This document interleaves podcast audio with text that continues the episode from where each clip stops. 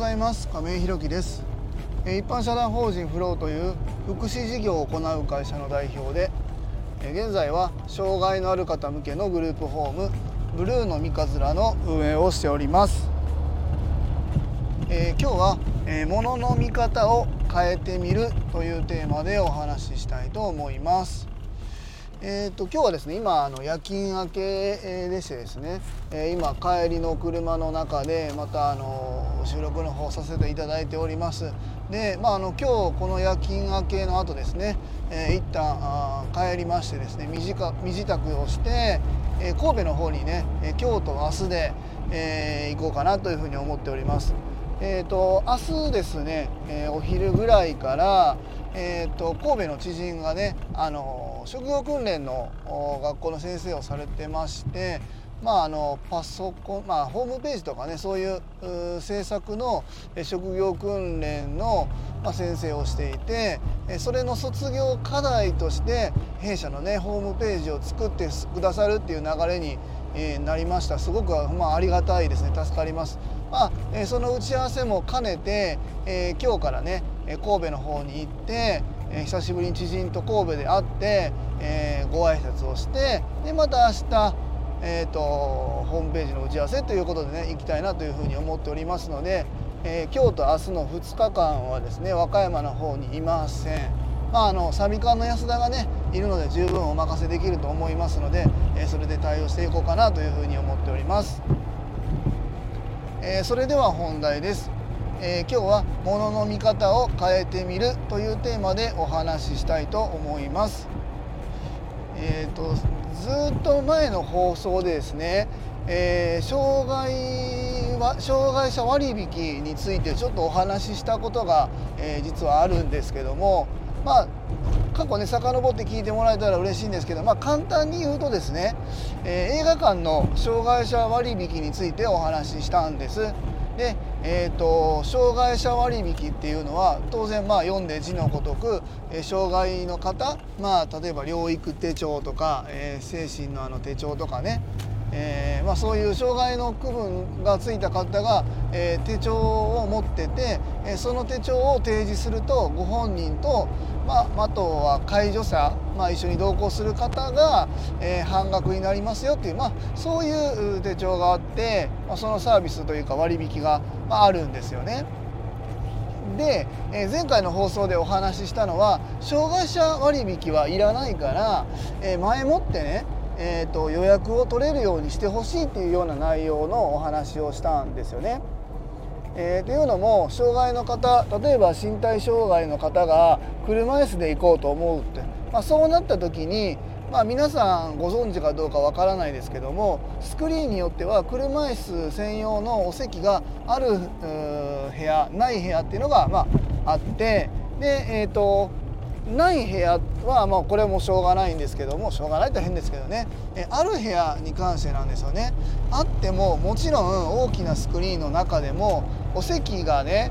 えー、どうだろう10席も絶対ないですよね、えー、そんな中でやっぱり人気の映画をその見たいタイミングで見ようと思ったら車椅子の人が、えー、その時のその時間にかぶってしまうともしかしたらえー、映画を見れない座れないかもしれないっていう状況にはなってしまうと。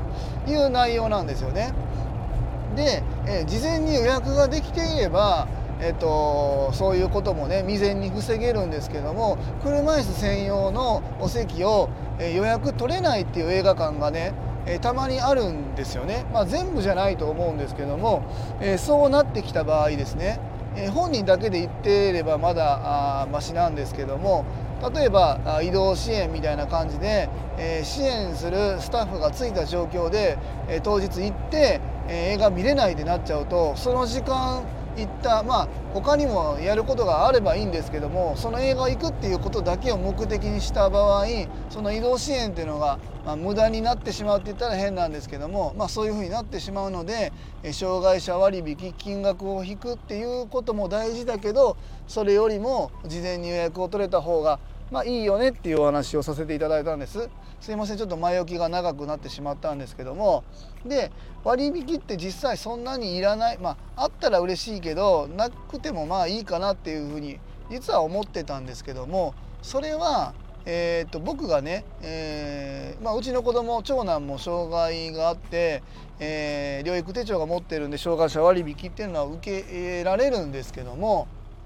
その、えー、子供が障害っていう目線でしか自分は話というか考えられてなかったなっていうふうに思っていて、えー、今回ねグループホームを、えー、始めてですね、えー、もちろん18歳以上の方がえっ、ー、とうちのグループホームにね入居されているんです。で、えーと、何人かの方が生活保護を受けていらっしゃいます。で生活保護っていうのは、まあ、あのもちろんね今就労支援とか、まあ、お仕事を行ってるんですけども、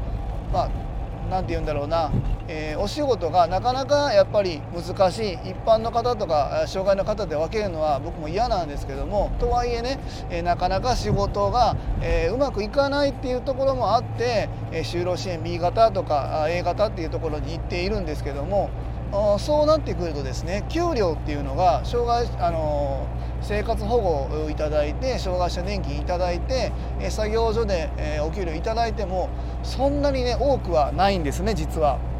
うん、でそんな中でじゃあもう金ないんだから余暇なんか我慢しろよってそれはちょっと、うん、無茶だなというふうに思ってえそうなってきた時に障害者割引っていうのはそういう方にとってはすごくありがたい制度なんだなっていうことを今回ねなんかうっすらは感じてたんだけど自分が事業として始めてみた時にそういう方っていうのが当然出てきますよね18歳以上の方がいるし働いているからね。えー、そこで初めてあやっぱり障害者割引っていうのは大切なんだなっていうのを改めて思い返す機会が、まあ、りました。まあ、先ほど映画館での障害者割引よりお席の方が、えー、の確保の方がすごく大切なんじゃないのかっていうお話をしたんですけどもそのお席の確保と障害者割引っていうのは、まあ、同じぐらい大切なんだなというふうに思いましたね。え、それも何て言うんだろうな立場によって変わってくるのかなと思います。えっ、ー、と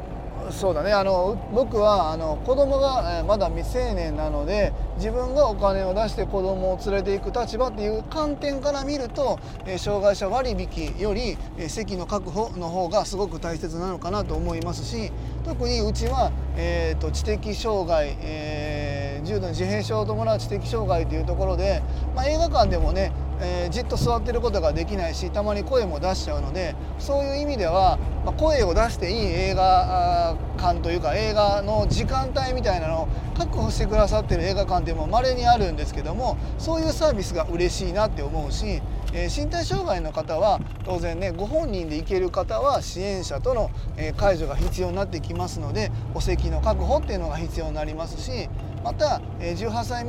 以上のお仕事されている方の、えー、余暇っていう部分でのえ映画館っていうところになりますと障害者割引っていうのが、え給与っていうことも考えて所得も考えるとすごく大切なんだなっていうふうに、ま思いました。えーとまあ、分かってはいたんですけどもその立ち位置によってね、えー、障害の方の、あの求めている支援というか、えー、皆さんの何て言うんだろうなお心遣いみたいなところっていうのは求めるところが全然違うんだなっていうのを改めて感じました。こういう福祉事業をやっているとですね、えいろんな障害の方、まあ、障害あるなしに関係なくいろんな方にお会いする機会っていうのが増えてくると思うので今までのね経験上の答えだけではなくて、まあ、あの高所対処で物事を捉えてですねえー、発言していくというか、えー、進めていくっていうのが大事なんだなっていうことを改めて気づかされました。えー、今日は「ものの見方を変えてみる」というテーマで、えお話しさせていただきました。一般社団法人フローでは障害のある方向けのグループホームブルーの三日面を和歌山市の三日面というところで先月3月から入居を開始いたしました。えそちらの詳細などは公式 LINE やノートでもご案内しておりますのでえ是非概要欄のリンクからご覧いただきますようよろしくお願いいたします、え最後までお聴きくださりありがとうございます。次回の放送もよろしくお願いいたします。明日はですね、えー、ちょうど先ほど言いました通り僕神戸に出張に行ってますので明日の朝の放送はお休みです、えー、その代わり、えー、毎週金曜日のね、えリビングでのライブトークみたいなのをサビ缶の安田を中心にえー、B さんとか。で新しく入居された方もラジオ参加してくれるって言ってるんで、えー、その辺もね楽しんでいただけたらなというふうに思います、えー、では今日も素敵な一日をお過ごしください。一般社団法人フローの亀井弘樹でした。